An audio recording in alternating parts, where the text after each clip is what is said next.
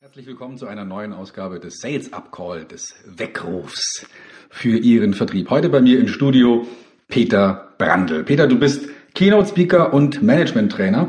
Du bist Berufspilot und Fluglehrer.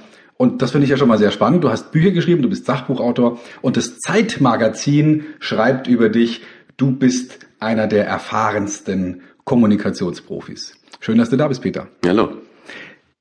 Fliegen und Verkaufen haben ja so auf den ersten Blick nicht so wahnsinnig viel miteinander zu tun. Insofern stellt sich die Frage, was können denn Verkäufer von Piloten oder der Fliegerei lernen?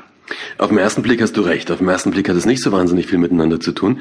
Auf den zweiten aber schon, weil es geht in beiden um eine Sache, nämlich erfolgreich zu sein. Mhm. Wenn du als Passagier irgendwo hinfliegst, dann möchtest du da gerne heil ankommen. Und die Piloten, kannst du dir vorstellen, ja, möchten das natürlich auch. Ja. In der Fliegerei haben wir eine exzellente Sicherheitsstatistik. Es passiert so gut wie nichts. Und das, dass du so eine Erfolgsstatistik hast, das hat ein paar Gründe. Und von den Gründen wiederum kann man lernen und die aufs normale Business oder eben auf den Verkauf, auf den Vertrieb übertragen. Ganz genau. Ja. Ja, wunderbar. Ich meine, die Überschrift, die wir gewählt haben, ist ja auch schön provokativ.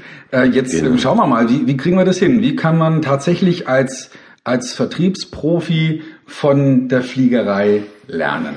Ähm, was sind da die, die Punkte, die wir rausarbeiten wollen und was können wir den Hörern tatsächlich mitgeben? Na, ich gebe dir mal ein ganz normales Beispiel. Die meisten auch sehr erfahrene Verkäufer, die ich kenne, die ich sage es mal ein bisschen provokativ, die nehmen die Sachen manchmal sehr, sehr leicht. Die fahren zu ihren Kunden, ohne sich wirklich auf den Kunden vorzubereiten. Die sagen, ich habe das Know-how, ähm, ich kenne mein Produkt, ich kenne meine Kunden, ich kenne alle möglichen Verkaufstechniken, was soll mir schon passieren? Ja, das Gehen ist dann, leider oft der Fall. Ja. Ganz genau. Und deswegen werden sie dann regelmäßig immer mal wieder von irgendwelchen Dingen überrascht, kommen ins Schwimmen und die Projekte scheitern. Natürlich lag das dann nie daran, dass ich nicht vorbereitet war, sondern es lag an den Rahmenbedingungen, es lag an dem bösen Kunden, es lag an dem bösen Wettbewerber, was, was, was. Umgedreht, wenn du in ein Flugzeug steigst, du wirst vor jedem Flug sehen, dass der Kapitän einmal oder einer der beiden Piloten einmal um das Flugzeug drumherum läuft. Der macht seinen Außencheck.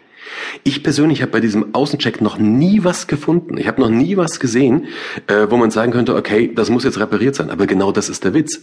Ich mache das trotzdem, um mich vor, vorzubereiten. Ich habe meine Checkliste und die arbeite ich ab. Und wir können genauso eine Checkliste zum Beispiel auf den Vertrieb äh, übertragen. Wir könnten eine Checkliste, mal ganz grob eine Verkäufe-Checkliste machen. Wir können eine Sache machen, wir können die nennen die Flugplanungen, die Flugplanung für Verkäufer. Mhm. Da wäre der erste Punkt auf dieser Checkliste, dass ich mir mal überlege, was sind denn eigentlich meine drei stärksten Argumente? Okay. Ich sammle alle meine Argumente, ich sammle alle, was für mein Produkt, alles, was mit meiner Dienstleistung spricht. Allerdings dann nehme ich, nehme ich mir nur die drei stärksten raus. Warum die drei stärksten? Die Leute merken sich sowieso nicht mehr. Also mhm. es gibt Untersuchungen, Menschen merken sich etwa drei Argumente. Wenn ich jetzt mehr platziere, bloß weil ich mehr weiß oder weil ich mehr sagen möchte oder weil ich glaube, ich muss mehr erklären, wird, wenn ich ein bisschen Pech habe, unser Kunde sich das Schwächste rausnehmen. Und auf dem Ding wird er rumreiten wie ein Wahnsinniger. Mhm. Das heißt nicht, dass ich nicht mehr Argumente habe, aber ich nehme die drei stärksten raus. Diese drei starken, die arbeite ich wirklich raus, überlege mir auch, was mache ich denn damit? Und dann stelle ich mir noch eine weitere Frage. Nämlich zu jedem dieser Argumente stelle ich mir so eine ganz einfache Frage, kennst du mit Sicherheit, ähm, was habe ich davon aus der Sicht des Kunden? Egal, was das Produkt ist, was die Dienstleistung ist, die du verkaufst, was habe ich als Kunde davon? Was ist mein Kundennutzen? Okay. Und das muss ich ganz, das muss ich ganz explizit beantworten können. Du kannst ganz simple, einen ganz simplen Versuch machen, geh in ein Restaurant und frag, wenn du reingehst, bevor du dir einen Tisch anbietest, sagst, Entschuldigung, ich würde gerne heute Abend essen, warum sollte ich bei Ihnen essen? Das ist doch eine legitime Frage, finde ich. Die Antwort ist schockierend. Das gleiche kannst du im Autohaus, kannst du im Möbelhaus, kannst und kannst du aber bei Business-to-Business, B2B-Produkten genauso machen. Was habe ich davon? Okay, also das ist ja äh, ein interessanter Ansatz, äh, zu sagen, okay, ich überlege mir jetzt mal die drei stärksten Argumente, aber eben aus der Perspektive äh, des Kunden im Sinne von, was hat er davon? Genau. Was, was ich jetzt nochmal gerne diskutieren würde, ist die Frage ähm, Checkliste. Also ich bin, ich persönlich bin großer Fan von Checklisten. Mhm. Werden wir vielleicht im Laufe des Gesprächs auch nochmal darauf zurückkommen, was ich da ähm, schon damit veranstaltet habe. Hm, jetzt ist meine Erfahrung, wenn ich mit Verkäufern rede, dass die sagen, nee, Ah, bitte.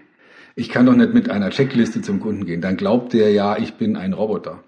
Dann glaubt der ja, ich bin überhaupt nicht vorbereitet und ich lese das alles vom Papier ab. Hast du die Erfahrung auch gemacht? Wie gehst du damit um mit dem Ansatz? Die Frage ist, ob das der